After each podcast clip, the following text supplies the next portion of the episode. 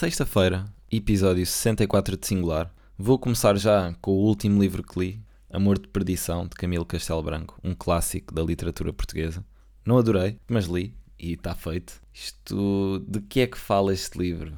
Este livro fala de, do típico amor proibido entre duas famílias rivais e depois não pode ser porque a família não aceita este namoro, mas eles vão e lutam e porque é mais importante e vão e basicamente é isso. Tive algumas dificuldades porque pela escrita, pela forma com que o autor escreve, sendo que ele é de 1800, nasceu em 1825, portanto há aqui muito português arcaico. Mas é isso, um livro que não tenho assim muito mais a dizer. É mais daqueles em que fiz o check. É um livro clássico, mas não adorei. Dei 3 estrelas. Mas estou aí, 7 livrinhos. Estou on track para chegar aos 60. No sábado, continuando aqui em cultura, no sábado voltei ao teatro e fui ver com a Rafa uma peça que se chama, ou que se intitula Andorinha. Grande peça.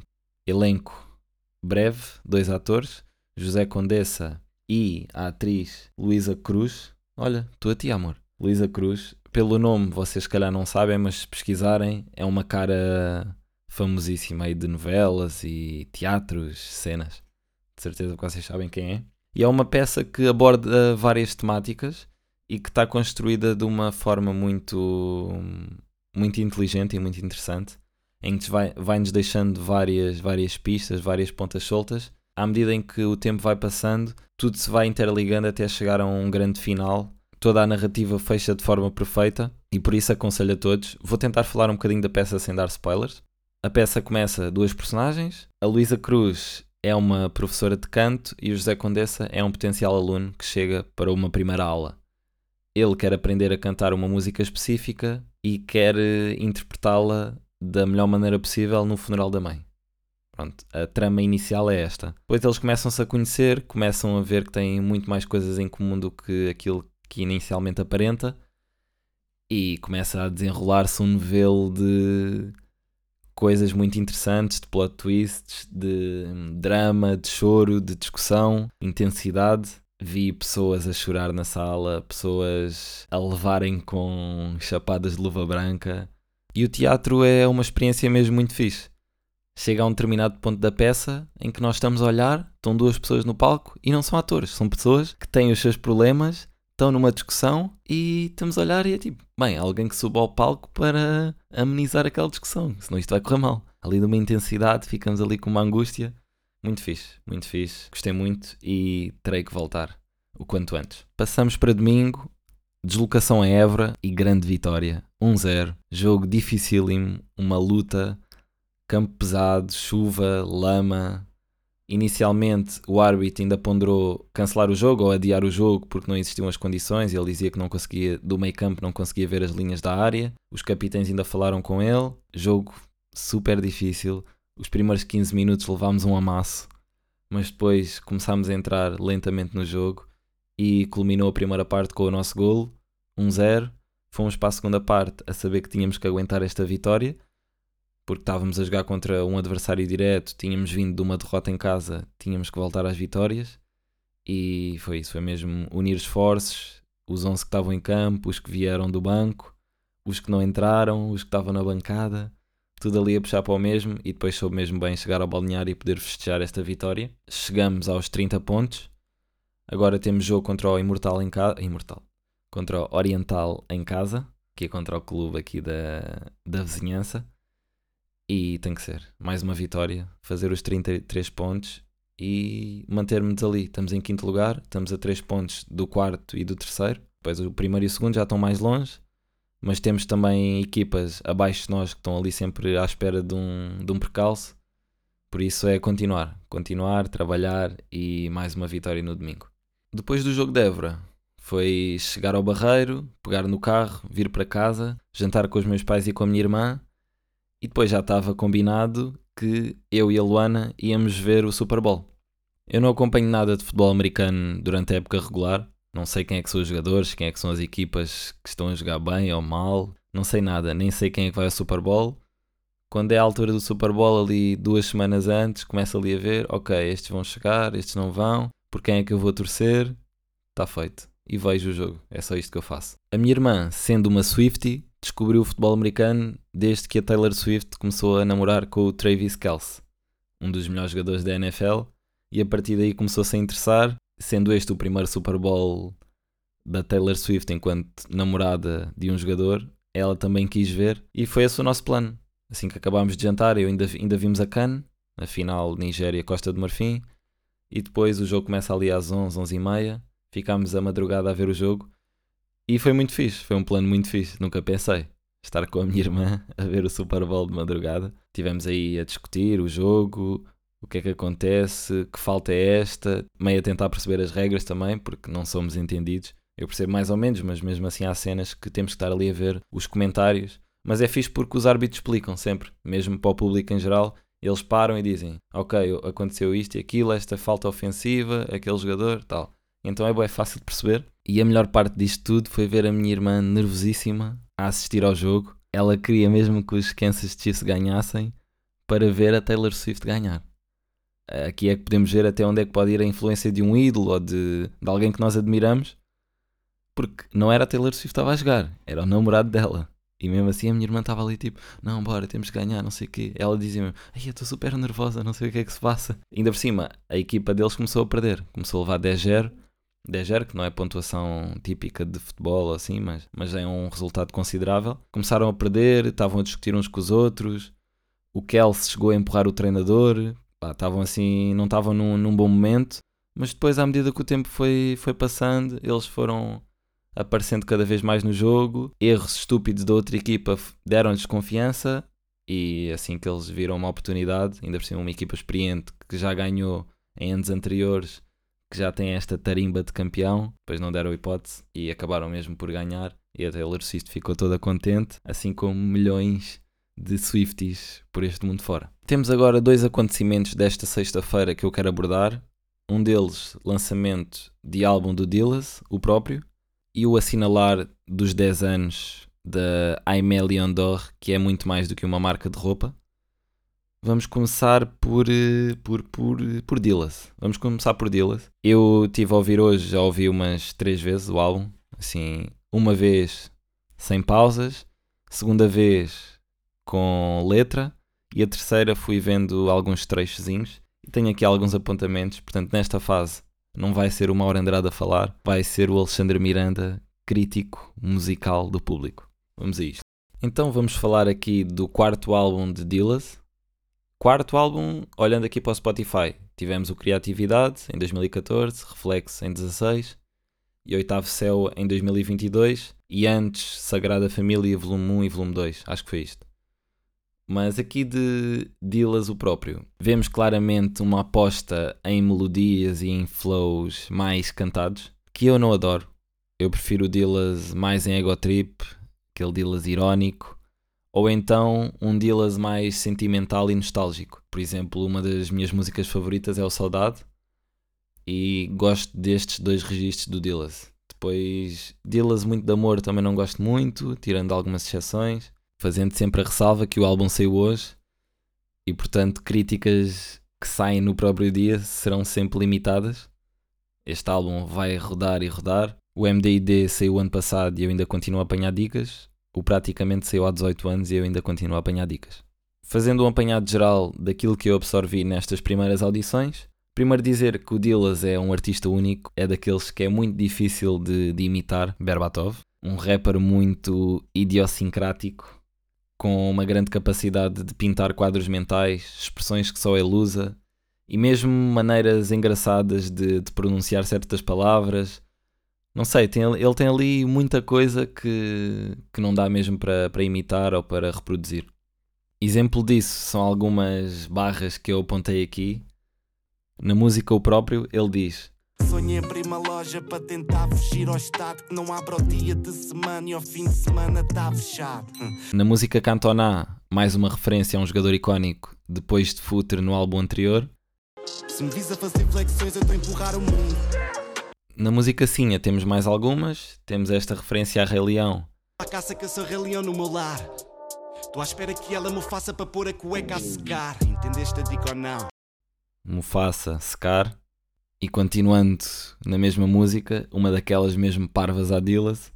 Uma boca que entorta com o siso. Estás tipo a minha prima nela. Porquê? Quem é nela e porquê esta referência?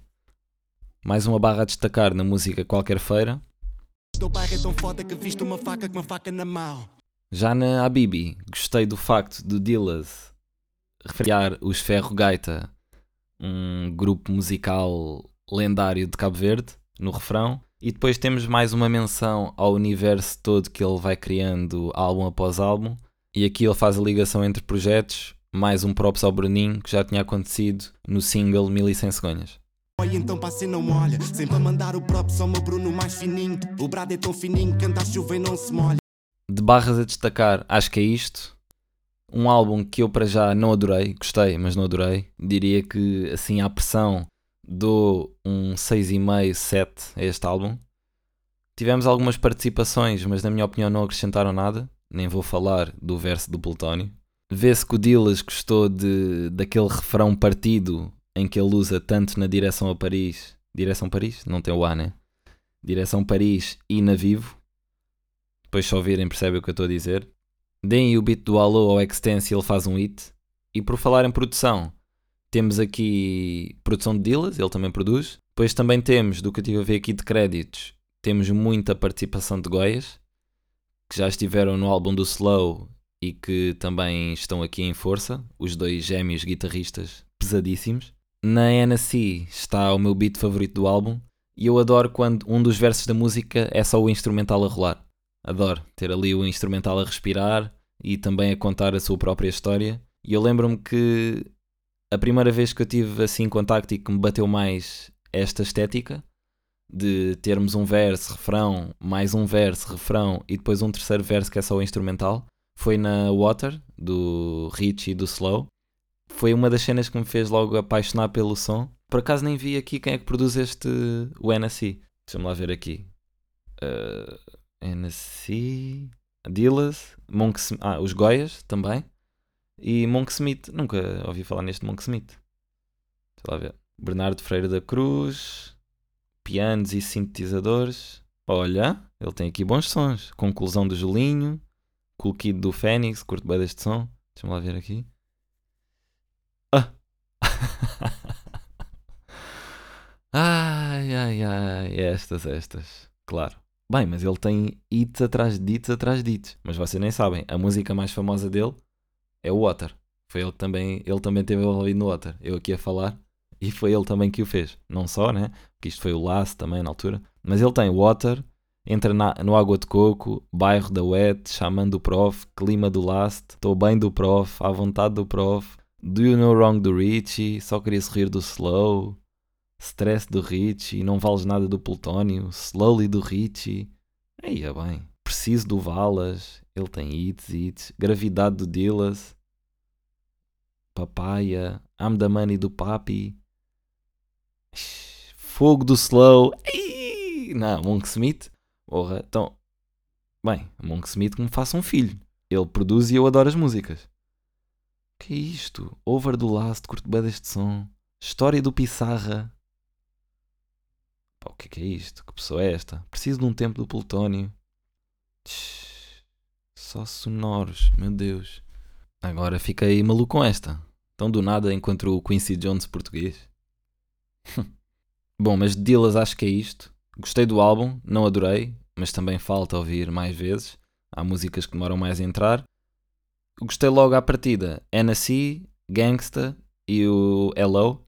Acho que são as minhas três favoritas para já. E fazendo uma curva de 90 graus, vamos falar agora de Aimé Leon d'Or. Uma marca e, como vos disse, muito mais do que uma marca de roupa, uma comunidade que para mim faz tudo bem. Eu que nem sou cliente deles, só acompanho, vou acompanhando. Não sou cliente porque cenas caríssimas e porque esgota logo tudo e nem dá bem para perceber. Mas uma marca que faz tudo bem. A maneira como eles apresentam cada coleção. Para já fazem logo esta que eu gosto muito e cenas exclusivas e que é coleção, saiu a coleção, peças limitadas, lançou, esgotou, acabou. Espera pela próxima. Depois toda a estética utilizada, seja posts de Instagram, seja o shooting das coleções, os modelos, os cenários que eles usam, parece que é tudo pensado ao detalhe e um bom gosto que, pá, que, eu, que me atrai muito. Toda a estética que eles usam, seja vídeos, fotos. Eles depois têm playlists que metem no YouTube com DJs. Têm um café da marca. Pá, é tudo. Vocês vão ao Insta e vejam. Isto é, isto é lindo, isto é de chorar. Estou aqui a ver o último post deles no Insta, que é um vídeo de, de comemoração. E depois a, a, descrição, descrição simples, mas fortíssima. 10 years of Aimelion Door. Thank you for the love, memories and endless inspiration. Each and every one of you have played a role in bringing this dream to life. Forever grateful, Aimelion Door. E um coração branco. É isto, não é preciso mais e as pessoas vão aqui e vão mostrar o seu amor. O fundador meteu aqui uma espécie de carta a explicar um pouco a história que eu não conhecia. E ele fala aqui que a família dele imigrou, era uma família grega. O avô imigrou para Queens, um bairro no, em Nova York, um bairro assim durinho. E pronto, conta aquela história de família de imigrantes que trabalha muito, mas que também ele fala aqui que o avô dele trabalhava horas a fio e só queria fazer o máximo possível para que a família dele e os seus descendentes tivessem uma vida melhor, mas que ele também teve sempre o lado de aproveitar a vida e tinha uma relação de amor-ódio com Nova York, porque na Grécia vivia assim um estilo de vida mediterrâneo, mais boémico, boémio? Boémio, mediterrâneo e boémio, yeah, era isto. E quando chega a Nova York, a vida ganha um novo ritmo e ele acaba por não ter tempo para nada. Era trabalhar, comer e dormir. E isto fez com que ele, passado 30 anos, voltasse para a Grécia, porque não disse que aquilo não era para ele. E pronto, ele acaba por voltar para a Grécia e ficam lá os pais do fundador da marca e, e o fundador. O fundador, que, que se chama Theodore, mesmo nome do seu avô, que sempre foi uma figura inspiracional para ele e ele fala aqui que sempre que podia ia de férias para a Grécia e que neste verão, mantendo a tradição, foi de férias para a Grécia, esteve com o seu avô, pescaram, riram, fizeram refeições juntos e que poucos dias depois desta viagem, quando ele regressou a Nova York, o avô faleceu aos 98 anos, em casa, em paz. E ele diz que sente que o avô estava à espera dele para um último verão passado com o seu neto a relembrar os velhos tempos. E é isto, parece que há certas histórias que foram feitas para o cinema. Claro que há aqui muito romantismo à volta, mas mas faz parte. E eu não conhecia esta história e hoje quando comecei a ler, estava tipo, yeah, claro que o fundador da Emelion Dor, esta marca toda perfeita e esteticamente pensada ao pormenor, faz todo o sentido que o seu fundador tenha criado este projeto grandioso, inspirado na figura de um avô que saiu da Grécia nos anos 60 à procura de uma vida melhor e que depois, passado 30 anos, sentiu que aquilo não era exatamente o que ele desejava e volta para a sua terra natal para aproveitar a vida e que mantém uma relação muito saudável com o neto. E estas férias de verão é quase como se fosse uma last dancing, que está avô e neto, os dois a pescar na Grécia, a olhar um para o outro, a sorrir, e depois o avô com 98 anos diz Neto, obrigado por tudo. Aproveita a vida. Eu já vivi a minha e agora vou partir. E vejam mais uma vez a beleza deste último parágrafo. To all our supporters worldwide, there is not one day that goes by where I take this for granted. I pay attention, read all the comments, involve myself in every problem you can think of, and dedicate everything we have to protect this home. This isn't only my home, this is our home, and you helped us build it. For this, I will forever be grateful. Teddy. Que coisa linda! E depois é tudo. Isto, à medida que vamos vendo, vamos encontrando mais pormenores. Eu fui aqui ao site deles, vou aqui à secção do About, há uma pequena descrição sobre o que é que a marca é, e depois diz aqui: Click here for more info. Eu clico e sabe onde é que isto vai dar. Isto vai dar à Apple Music ao primeiro álbum do Nas, Will Merrick. Estão a perceber o que é que está aqui a passar? Nas, que é oriundo de Queens. E é um álbum icónico de um dos melhores rappers de sempre, em que ele fala exatamente sobre as suas vivências em Nova York e é um álbum esquece que ele escreveu com 16 anos e que até hoje é um dos melhores de sempre. Então são estas, estão a ver? Eles falam aqui um bocadinho sobre a marca, click here for more info e leva-vos para um álbum que fala exatamente de, daquilo que, acredito eu, o fundador da marca também viveu. E por isso, nada melhor do que este álbum para perceberem as origens desta marca e desta comunidade inteira. Muito bem jogado, lindíssimo. Para finalizar, que eu ainda tenho que ir tomar banho, preparar as cenas, lanchar, sair de casa e ir treinar, tenho aqui só uma pequena história de vida. Esta semana fui a uma entrevista de emprego, levei o meu currículo em papel e antecipei-me logo dizendo: Como pode ver, eu não tenho muita experiência profissional. O senhor olha para o papel e diz: Pois isto realmente, 27 anos sem experiência profissional, isto é obra. E na minha cabeça surgiram logo dois pensamentos. Primeiro, uma vontade muito grande de dar uma gargalhada que tive que suster. E depois, estava tipo: Não, tu vais acalmar-te. Não tenho experiência profissional. Trabalhei um dia num call center. Isto não conta? Mas também, para que trabalhar e pôr a mão na massa se eu posso cagar e ter a massa na mão? Pensamento é singular, negatividade está-se a dissipar. Meus tropas dão sangue, eu sinto a circular. Escondido no estúdio, o work tá raro. Escrita de madruga, para mim não tá tarde. Meus estão comigo só para acompanhar. Minha avó lá no sky mete o olho cá embaixo. Tropas estão com o olho gordo no motage. Dá uma salta tampa do